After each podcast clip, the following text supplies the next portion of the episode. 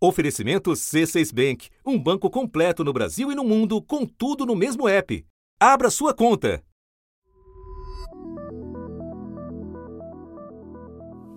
Nós conseguimos, através de várias medidas, por orientação do presidente, é, preservar a vida, seguindo primeiro protocolo da saúde, mas também preservar empregos.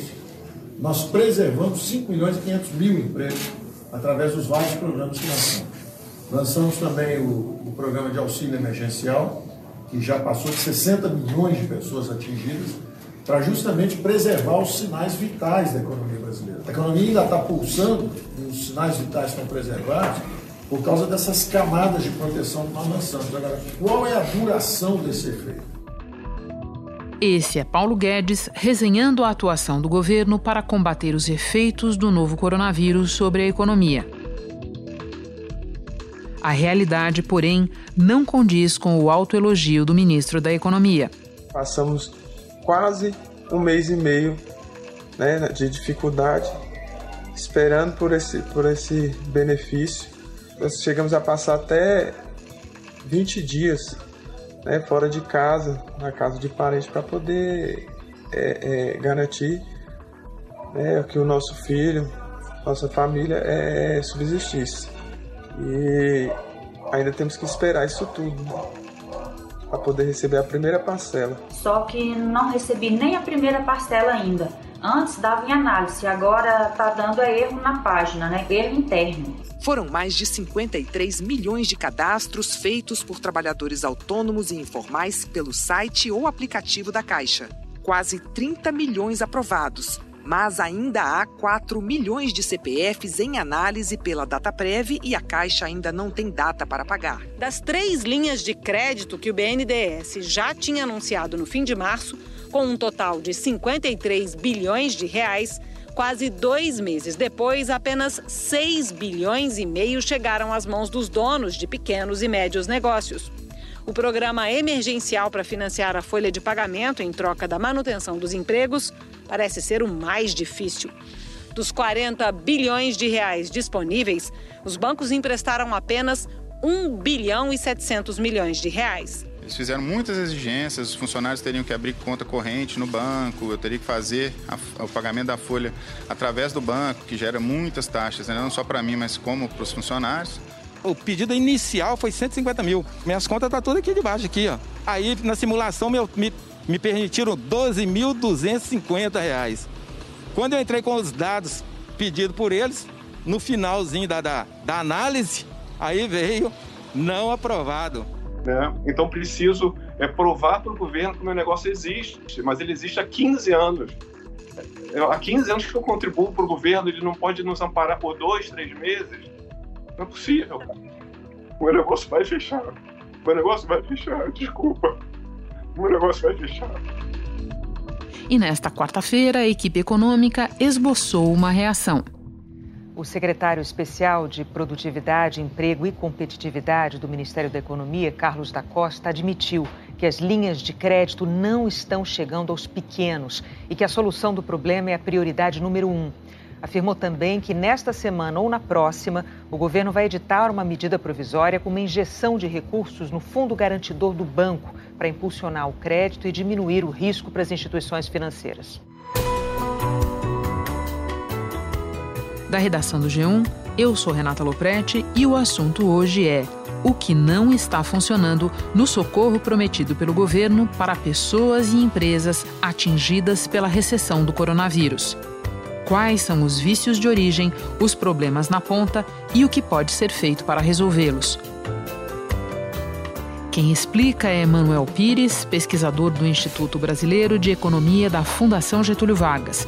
Antes eu converso com Juliana Rosa, repórter especial de economia da Globo News.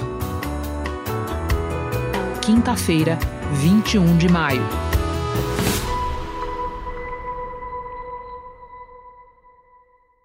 Juliana, um prazer te receber no estúdio de novo, com todos os cuidados, é sempre bom é, lembrar.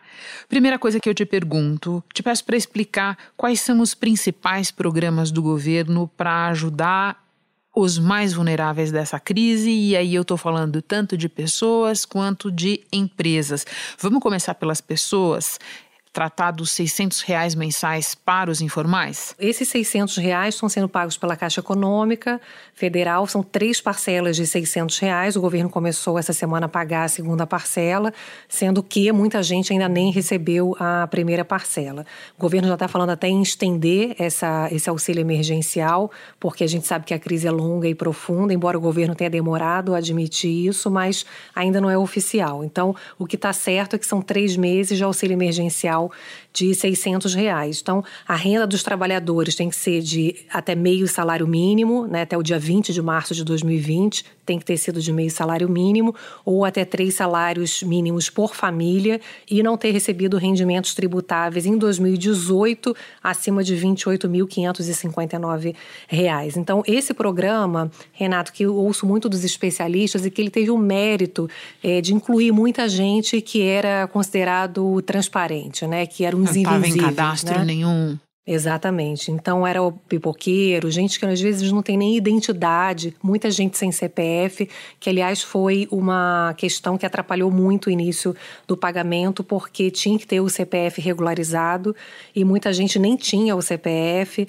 Então, isso atrasou e foi preciso contar com o cadastramento eletrônico. Muita gente imagina humilde que nem tem acesso à internet ou nem sabe mexer em, celular, nem tem acesso a celular. Como o Antônio, que há quatro anos não consegue emprego com carteira assinada e agora nem os bicos de pedreiro, o celular antigo que não comporta aplicativo, ele ganhou de um amigo. Eles falam que tem que entrar pelo aplicativo, só que meu celular não tem esse sistema eu tenho que pedir para alguém fazer. Então, é, o, o, mérito foi incluir muita gente. Se falava inicialmente em 20 milhões, depois em 40 milhões, já tem mais de 50 milhões, tem 10 milhões na, na fila ainda de análise. Então, é, a expectativa da própria Caixa Econômica é que chegue a 60, até 70 milhões de pessoas. O que me chama muita atenção, Renata, é que você imaginar que a força de trabalho brasileira está em torno de 100 milhões de trabalhadores. Então, 70 70 milhões, se a gente chegar nisso, é aquilo que coloca, expõe muito claramente o tamanho da desigualdade e da precariedade do trabalho do Brasil. Então, acho que assim, o grande mérito, na verdade, é ter exposto é, esse número, ter encontrado essas pessoas para que, é, após esse pagamento de 600 reais, obviamente que vai ter realmente que ser estendido um programa social, porque, de novo, essa crise é longa e profunda, né, Rê? Então vamos falar agora das linhas de crédito prometidas para pequenas e médias empresas. O que não está funcionando com elas? Para as empresas, o principal programa, o que realmente está funcionando, é aquele programa que permite a redução de jornada e salários e até a suspensão do contrato por dois meses, garantindo, pelo tempo de suspensão ou de redução de jornada e salário, que aquele funcionário seja mantido. O programa teve adesão é, de 7 milhões de trabalhadores até agora. Então, foi considerado um programa bem sucedido. Agora, os programas de crédito é, são realmente um fiasco, porque eu me lembro quando foi anunciado esse programa que permite a redução de jornada e salário, e aí o governo é, compensa em parte com aquilo que foi reduzido com um percentual equivalente ao seguro-desemprego, mas é, juntamente com, essa, com esse programa foi oferecido o programa de crédito para que o restante do salário que o empresário tivesse que pagar, ele então pegaria em crédito. É, só que os bancos estão sentados em cima do dinheiro, inclusive dinheiro público, né?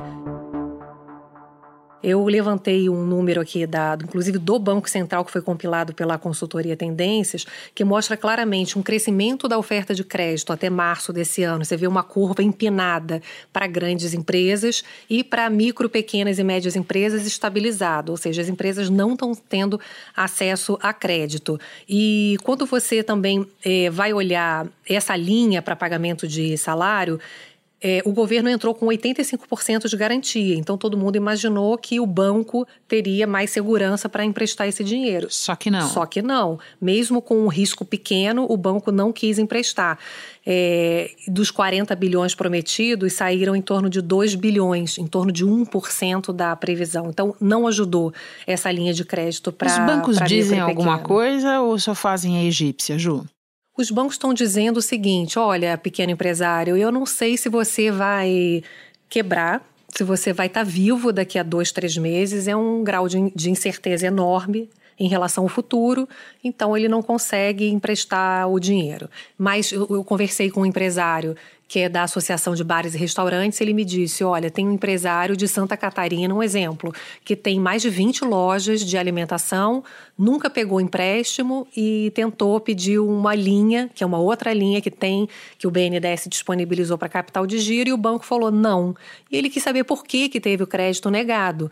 E pediu por escrito, inclusive. E o banco não deu por escrito. No dia seguinte, ele abriu o aplicativo do banco no celular e estava lá uma oferta de crédito com um juro bem mais alto para ele buscar. Então, quando o empresário tem acesso, que já é difícil, é por um juro muito alto. Ju, com a tua longa experiência nessa cobertura, você olha para a encrenca toda e onde te parece estar o problema maior?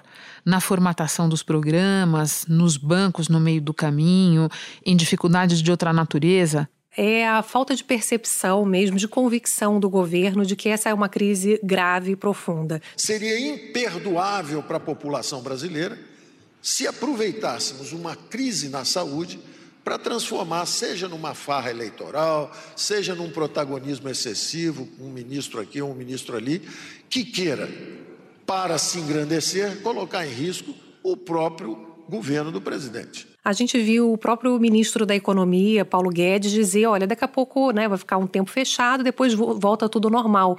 O governo demorou a perceber que a gente está em outro planeta, as coisas não vão voltar ao normal.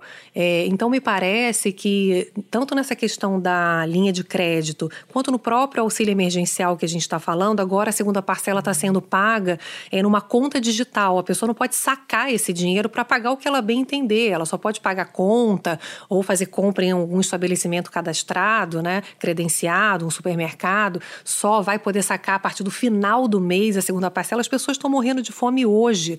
Então, o que eu ouço de muitos especialistas, Renato, eu sei que você vai conversar com um deles, é a necessidade do governo ser mais forte mesmo, dar garantias reais do tesouro para que os bancos possam emprestar. Porque se você depender de banco privado, ele não vai emprestar.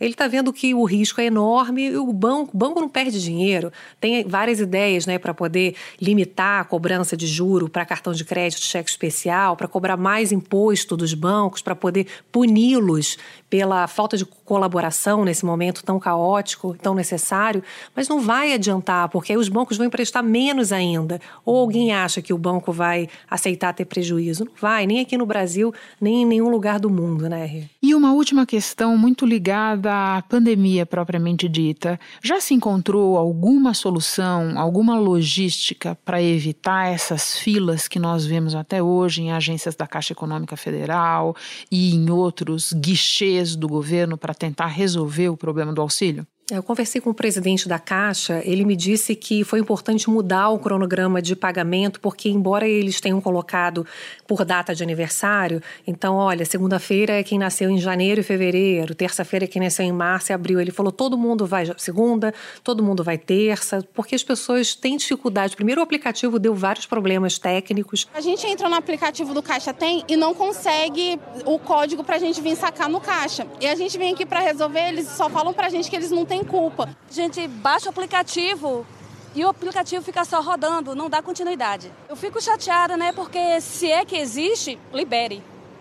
Se existe o benefício, libere. Realmente, as pessoas ficavam esperando e por conta também de ter muita gente, tem muita gente em análise e é muito mais do que os cinco dias úteis prometidos, né? Então eles começaram a mexer no cronograma para tentar espaçar um pouco mais os pagamentos, não misturar o pagamento de quem recebe Bolsa Família, que são os últimos dez dias do mês, com quem se cadastrou pelo site pelo app, e as filas diminuíram, Renata, mas é isso, assim, é um programa que está deixando muita gente esperando, né? A gente tem 10 milhões de pessoas que estão esperando ainda. Tem o mérito de 50 milhões já terem recebido, mas muita gente ficou dias nas filas, né? Muita gente sofreu muito para ter acesso a esse dinheiro, demorou para liberar o saque, porque as pessoas querem o dinheiro na mão, né, para comprar comida. Então tem uma série de falhas e eu acho que o mais importante, Renata, é a falta de convicção do governo da urgência. Você vê essa linha de crédito agora recente, o Pronamp, que foi lançada, foi sancionada né, com é, vetos do presidente Bolsonaro. Explica essa linha para gente. Nessa terça-feira, é uma linha que tem mais garantias do Tesouro, então o governo percebeu que precisava ser mais forte. A lei estabelece o Programa Nacional de Apoio às Microempresas e Empresas de Pequeno Porte, o Pronamp. A linha é direcionada a quem tem faturamento de até 4,8 milhões de reais por ano. O dinheiro vai poder ser usado para pagar salários, capital de giro e despesas, como aluguel, contas de água, luz e reposição de estoque. O, o Tesouro é que paga é, é, primeiramente se houver inadimplência, então dá ao banco ali uma segurança maior para emprestar, mas é, tirou a carência de oito meses na, na, no veto do presidente Bolsonaro, que é fundamental, porque ninguém tem dinheiro para pagar a primeira parcela agora.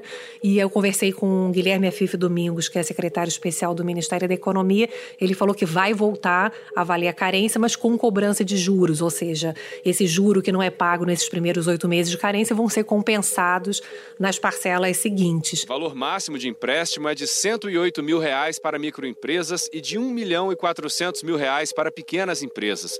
O prazo para pagamento é de três anos. A taxa de juros anual é a Selic mais 1,25% ao ano. Com a Selic de hoje, são 4,25% de juros por ano. Né? A minha percepção é que todas as medidas, inclusive que foi tomada essa semana, não é uma medida para as pessoas tomarem empréstimo agora, e as pessoas estão passando necessidade agora, as empresas estão quebrando agora, as pessoas estão passando fome agora. É como se essas medidas todas não fossem, ao contrário do que diz o nome, de emergência, né? Ju, muito obrigada pelas informações todas. Bom trabalho para você. Obrigada, prazer sempre estar aqui com você. Agora eu vou conversar com o economista Manuel Pires. Manuel, nesta semana, o governo começou a pagar a segunda parcela do auxílio emergencial de 600 reais para trabalhadores informais e outras pessoas de algumas categorias. Só que tem uma questão que ainda não foi feito o pagamento para muita gente da primeira parcela, na verdade, milhões de pessoas. E não temos data para pagamento da terceira para ninguém por enquanto. Dito tudo isso, que avaliação você faz deste programa? Renata, esse é um programa que foi feito de forma muito emergencial, tá? E ele trata de um público que, é, de certa forma, nunca foi alvo de política pública no Brasil. É, então, é muito difícil criar um programa para um volume tão grande de pessoas é, tão rápido e atender é, todo mundo. Assim, é evidente que vai ter alguma ineficiência nesse primeiro momento, mas é importante corrigir essa, essas ineficiências o mais rápido possível, porque as pessoas estão sem renda e isso causa um prejuízo muito grande para elas. Né? Então, é muito importante aperfeiçoar esse programa o mais rápido possível, é, inclusive usando todas as tecnologias possíveis para a gente poder tornar esse programa mais eficiente e fazer com que o dinheiro chegue onde precisa realmente. O ministro Paulo Guedes disse nesta terça-feira, e isso já foi um recuo em relação a posicionamentos anteriores dele, que o governo não vai retirar o auxílio emergencial de forma abrupta.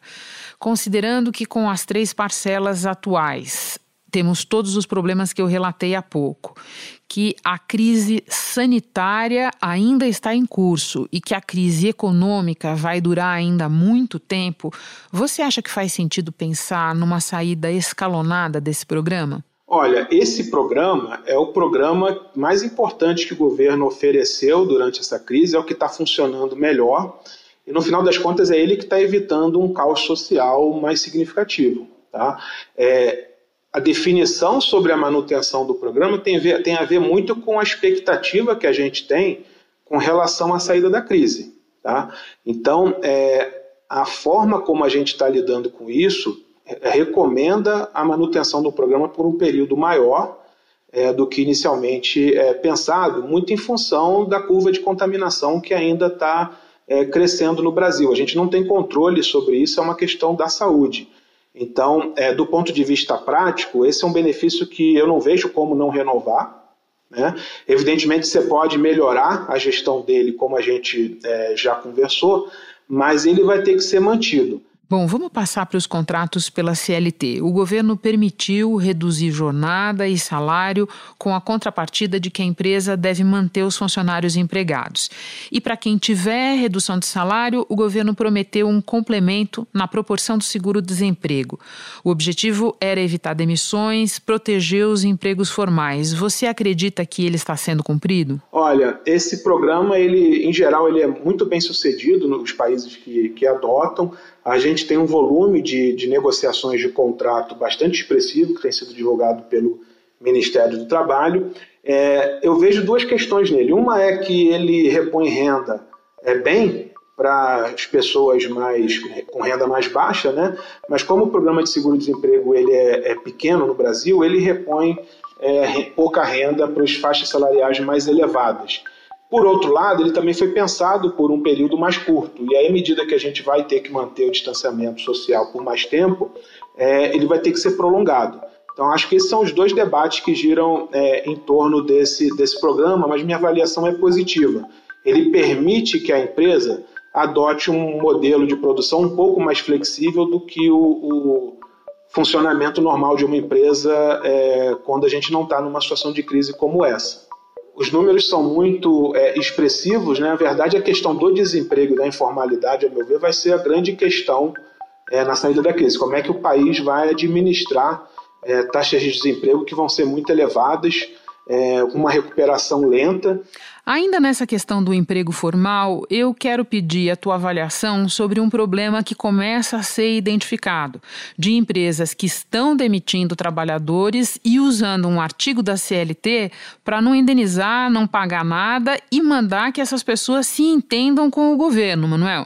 É, esse, é, esse é um problema que surgiu é, mais recentemente. A gente ainda não sabe exatamente a dimensão que ele vai tomar, nem como é que o judiciário vai lidar com isso.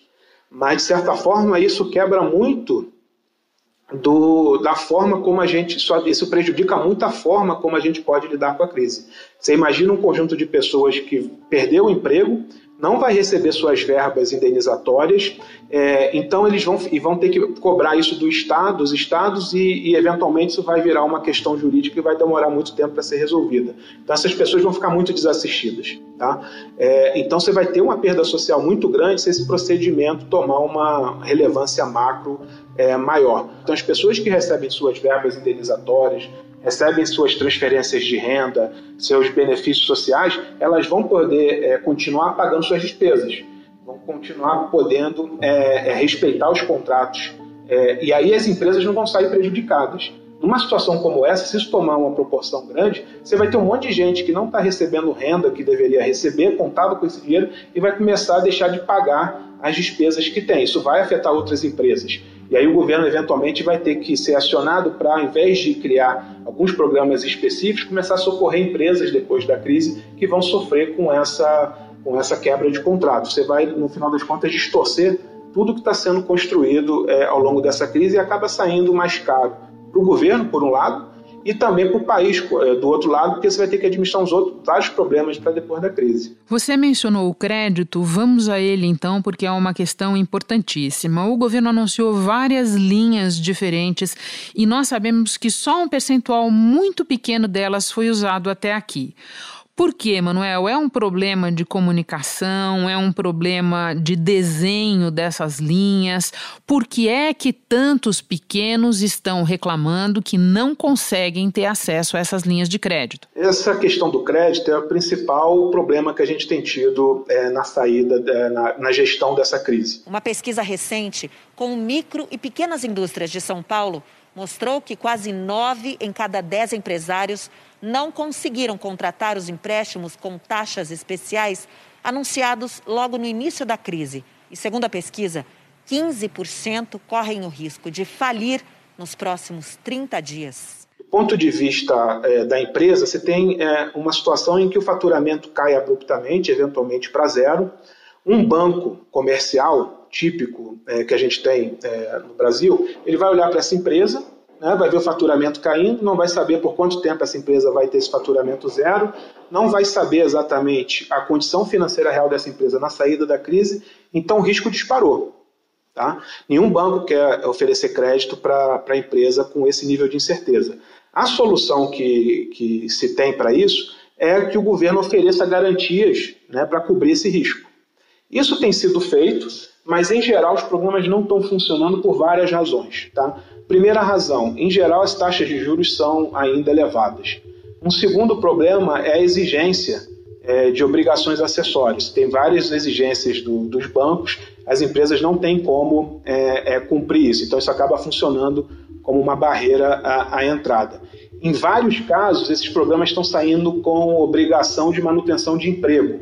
E aí você tem várias empresas que é, não sabem ao certo se vão conseguir manter seus empregados, seus funcionários depois da crise, porque a demanda, a ideia é que a recuperação vai ser muito lenta, então a demanda por, esses produtos vai cair, mesmo depois que a gente é, normalize a economia. Então, no final das contas, uma exigência como essa acaba é, dificultando muito a decisão pela tomada de crédito, porque a empresa acumula dívida para manter seus funcionários, mas depois da saída da crise ela tem que tirar os funcionários do mesmo jeito. E por fim, Manuel, nós sabemos que a equipe econômica tem uma preocupação muito grande com o lado fiscal, mas é cada vez maior o consenso entre os economistas de que neste momento é preciso gastar é, em escala é, que não se imaginava antes da crise.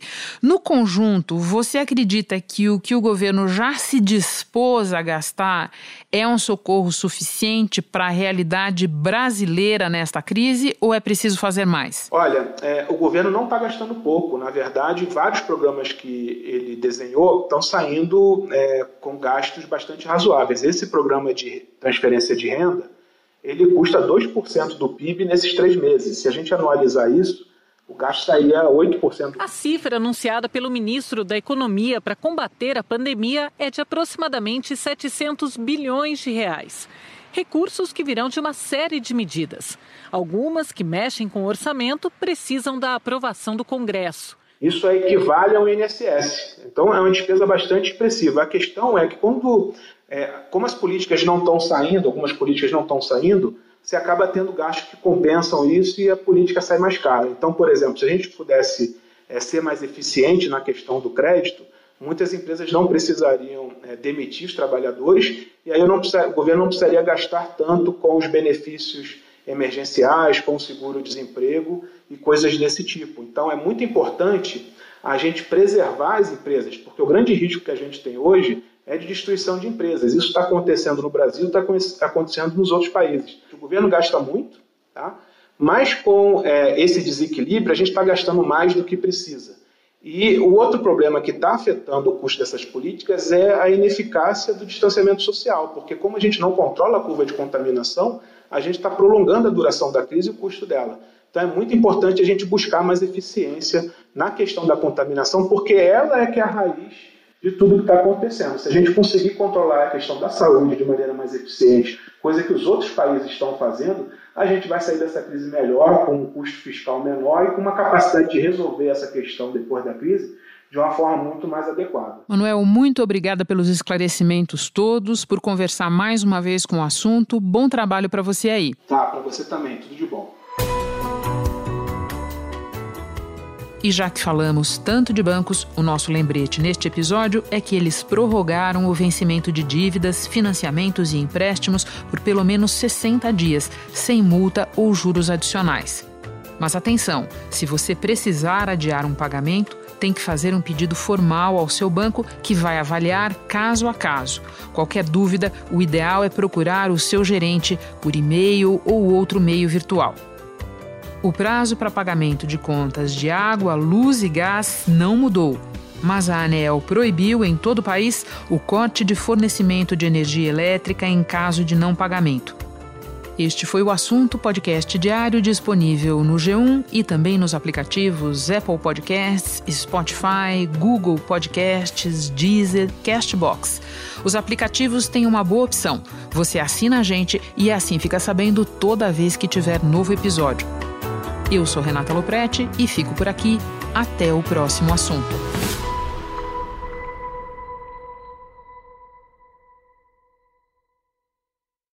Você no topo da experiência financeira que um banco pode oferecer. Escolha um banco completo no Brasil e em qualquer lugar do mundo. Abra sua conta no C6 Bank.